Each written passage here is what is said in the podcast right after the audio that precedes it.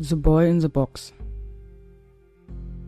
The Boy in the Box, der Junge im Karton oder auch America's Unknown Child ist der Name, der aus der Not heraus entstanden ist. Aus der Not heraus, weil bis heute niemand weiß, um wen es sich bei dem toten Jungen aus der Kiste handelte. Etwa drei bis sechs Jahre alt soll er gewesen sein, als er am 25. Februar 1957 in Philadelphia tot in einem Pappkarton aufgefunden wurde. Der Medienrummel um diesen Fall war riesig und hielt noch jahrelang an. Es ist der älteste Cold Case Philadelphias und gehört außerdem zu den ältesten ungelösten Kriminalfällen der USA. Nach 65 Jahren kam es bei den Ermittlungen im Jahr 2021 zu neuem Aufschwung, nachdem die Kriminaltechnik in den letzten Jahrzehnten erhebliche Fortschritte gemacht hat.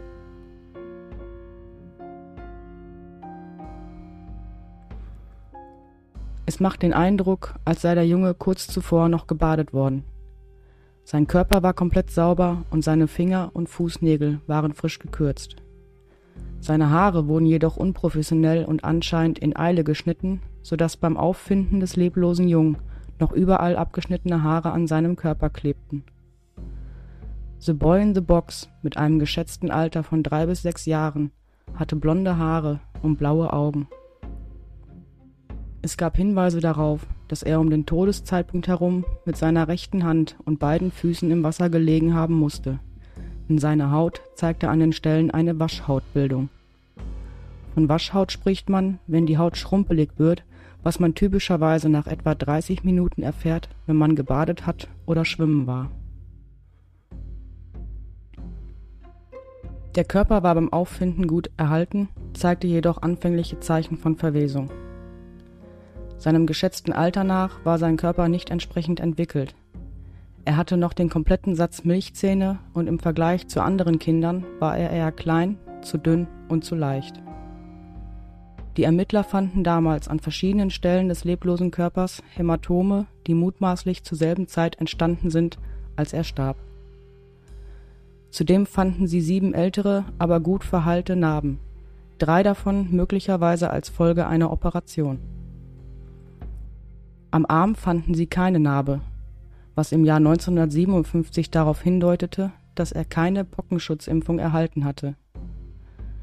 Durch Röntgenaufnahmen konnten sie ebenfalls aktuelle oder vorangegangene Knochenbrüche ausschließen.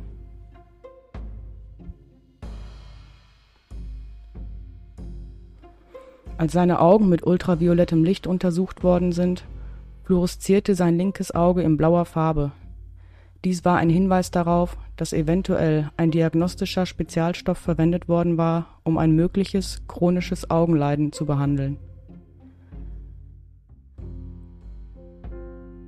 Die weitere Obduktion ergab, dass der Junge etwa zwei oder drei Stunden vor seinem Tod etwas gegessen haben musste. Die braune Masse in seinem Magen konnte jedoch nicht identifiziert werden. Tat und Auffindeort waren nicht die gleichen. Der Tatort ist bis heute unbekannt. Man weiß, dass der leblose Junge vorsätzlich zum Auffindeort gebracht und dort abgelegt wurde.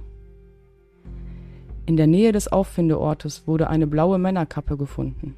Ein Weg führte direkt dorthin.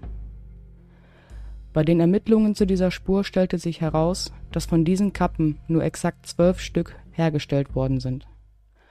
Aufgrund dessen war es für die Verkäuferin ein leichtes, sich an den Käufer zu erinnern denn dieser hatte explizite Sonderwünsche. Sie war sich damals sicher, dass der Mann dem toten Jungen ähnlich sah. Der Mann soll alleine gewesen sein, Arbeitskleidung getragen haben und keinen ausländischen Akzent gehabt haben. Er soll, genau wie der Junge, blondes Haar gehabt haben und etwa 20 Jahre alt gewesen sein. Der Körper des Jungen war in eine billige Decke eingewickelt und seine Arme vor dem Bauch verschränkt. Der Pappkarton war groß und hatte eine seitliche Öffnung. Die Ermittler fanden damals heraus, dass es ursprünglich eine Verpackung für eine Babywiege gewesen ist. Diese Babywiege war eine von insgesamt zwölf Stück, welche am 27. November 1956 an eine J.C. Penney Filiale geliefert worden waren.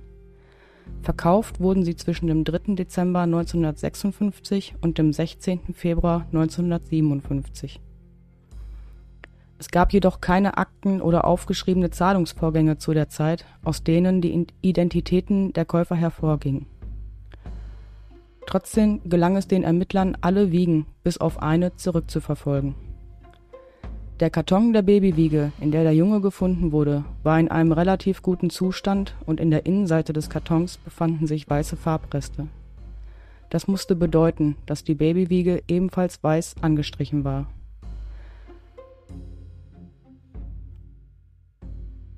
Fingerabdrücke auf dem Karton wurden jedoch nicht gefunden.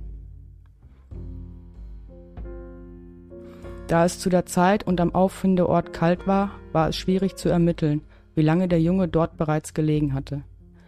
Es konnten zwei bis drei Tage oder auch zwei bis drei Wochen gewesen sein. 1957 waren DNS-Tests und Computer noch unbekannt bzw. für die zivile Strafverfolgung nicht greifbar. Man kannte nur die altbewährten Methoden wie Spurensammlung, Spurenauswertung und Befragung etwaiger Zeugen und Verdächtiger. Finger- und Fußabdrücke des Jungen wurden mit Krankenhausakten aus der Umgebung abgeglichen, aber leider ohne Ergebnis. Pflegeheime und Pflegefamilien wurden von den Ermittlern überprüft, aber auch hier gab es keine neuen Hinweise auf die Identität des Jungen.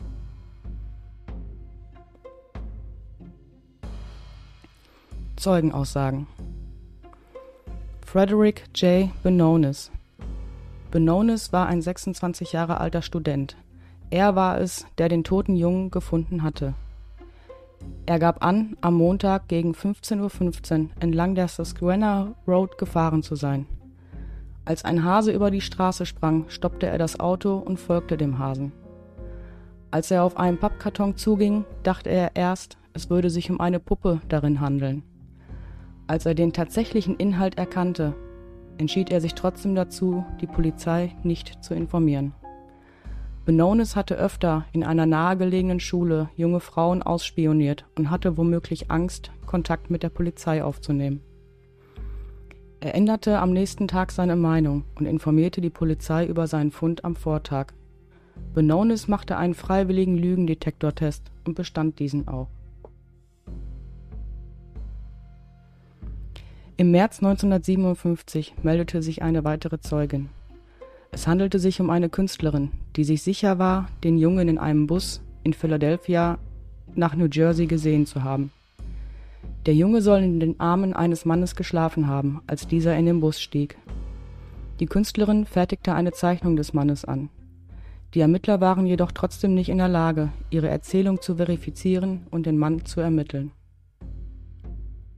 Ebenfalls im März 1957 meldete sich eine Kellnerin aus Delaware, die den Jungen und ebenfalls einen Mann an ihrem Arbeitsplatz vorbeigehen sah. Der Mann soll darüber gesprochen haben, einen Zug nach Philadelphia erwischen zu müssen. Doch auch hier konnten die Ermittler keine weiteren Anhaltspunkte finden. Einen Tag vor dem Fund der Leiche will ein Mann beobachtet haben, wie unweit des Auffindeortes, circa 60 Meter entfernt, eine Frau und ein Junge am Kofferraum eines Autos gestanden haben. Die Frau schien nach irgendetwas im Kofferraum zu greifen, und sie soll etwa zwischen 40 und 50 Jahre alt gewesen sein, von mittlerer Statur und Größe, und sie trug laut Aussage des Zeugen einen karierten Wintermantel. Der Junge, der sie begleitete, war etwa zwischen 12 und 14 Jahren alt und in etwa genauso groß wie die Frau. Als er die beiden sah, ging er davon aus, dass die beiden eine Panne hatten also fuhr er laut eigener Aussage auf die beiden zu und hielt an. Als er die beiden fragte, ob diese Hilfe benötigten, sollen sie ihm nicht geantwortet und still verharrt haben. Stattdessen, so sagte der Zeuge, drehten sie sich von ihm weg.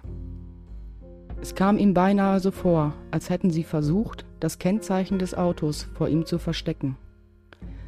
Er fand dies zwar seltsam, entschied dann aber trotzdem, einfach weiterzufahren. Ein Friseur aus Philadelphia namens Max Schellinger meldete sich ebenfalls als Zeuge bei der Polizei.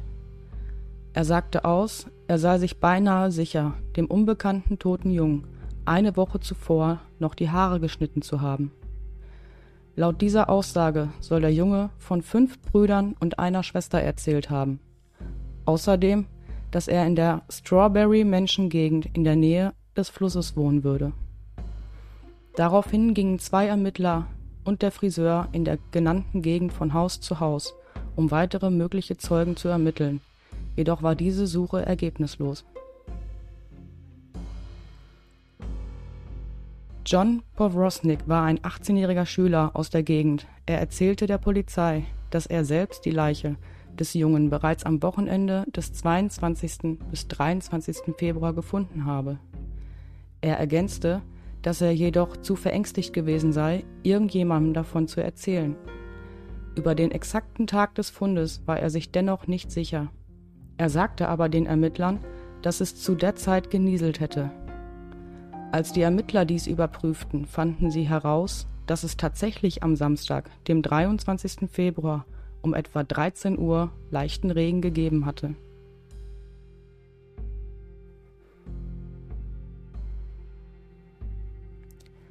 Im Jahr 1998, 41 Jahre nach dem Fund, wurde das Grab des unbekannten Jungen geöffnet, in der Hoffnung, mit neuer Technik noch vorhandenes DNS-Material extrahieren zu können um eine DNS-Analyse anzugehen.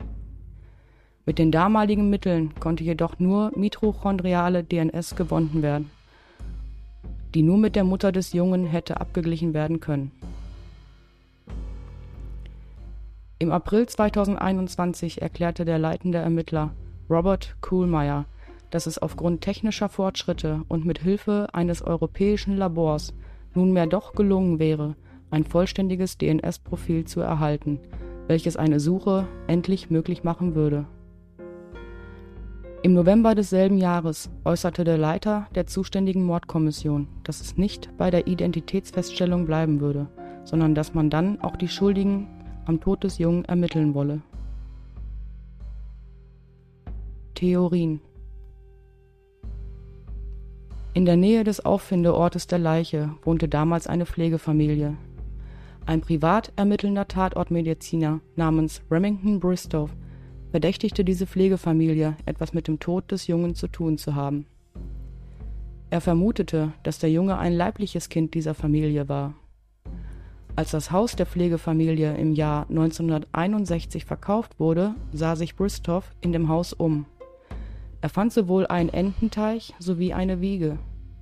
Die Wiege ähnelte der, die in dem Karton verkauft wurde, in dem der Junge gefunden wurde. Und der Ententeich erinnerte ihn daran, dass der tote Junge mit Anzeichen von Waschhaut gefunden wurde. 1988 fand Bristow in den Unterlagen der Familie den Namen des Arztes, der die Kinder in der Pflegefamilie betreut hatte. Er fand heraus, dass der Arzt jedoch nie befragt wurde. In der Hoffnung, die Krankenakte des Jungen zu finden, wollte er diesen Arzt ausfindig machen. Leider fand er nur die Frau des Arztes, die ihm erzählte, dass ihr Mann längst gestorben sei und sie alle Unterlagen ihres Mannes bei dessen Tod vernichtet habe. Bristow hörte nie auf, die Pflegefamilie zu verdächtigen, aber leider verstarb er im Jahr 1993. Die Polizei jedoch verdächtigte diese Pflegefamilie nie, etwas mit dem Mord an dem Jungen zu tun zu haben. Alle Pflegekinder, die in der Obhut dieser Familie waren, wurden aufgefunden und trotz mehrerer Verhöre, unter anderem 1984 und 1998, wurde nie ein Hinweis gefunden, der diese Pflegefamilie hätte belasten können. Ems Geschichte im Jahr 2002 erklärte eine Frau, die nur M oder Martha genannt wurde, dass ihre Mutter den unbekannten toten Jungen im Jahr 1954 adoptiert hätte. Sie hätte ihn dann anschließend im Keller untergebracht und misshandelt. Sein Name soll Jonathan gewesen sein. Nach zweieinhalb Jahren habe die Mutter ihn schließlich getötet, als sie ihn zu Boden warf, nachdem er in die Badewanne gebrochen hatte. Die Frau erzählte außerdem von geschnittenen Haaren, um die Identifikation des Jungen zu erschweren. Sie erzählte davon, dass sie und ihre Mutter von einem Mann angesprochen wurden, als sie die Leiche des Jungen ablegen wollten. Sie hätten am Kofferraum gestanden, als dieser Mann vorbeikam. Sie hätten diesem Mann aber den Rücken zugedreht und versucht, das Autokennzeichen zu verbergen. All dies kam den Ermittlern sehr bekannt vor und sie waren begeistert von der passenden Aussage von M. Jedoch gab es keine Beweise zu dieser Geschichte. Diese Hinweise mit dem Erbrechen des Jungen, den geschnittenen Haaren und der Zeugenaussage mit der vermeintlichen Autopanne wurden zwar damals im Jahr 1957 nicht veröffentlicht, aber im Jahr 2002 wusste bereits jeder über die Einzelheiten Bescheid. Dazu kam, dass die Ermittler herausfanden, dass M psychische Probleme hatte. Die Nachbarn von Ms Mutter, die damals auch einen Schlüssel zu dem Haus der Mutter hatten, erklärten die Geschichte ebenfalls als lächerlich und wussten auch von keinem Jungen, der in dem Haus gelebt haben sollte. Auch der Keller, in dem der Junge laut Ems Aussage gelebt und gestorben sein soll, wurde durchsucht. Auch hier wurden keinerlei Hinweise gefunden. Ems Aussage wurde somit für nichtig erklärt.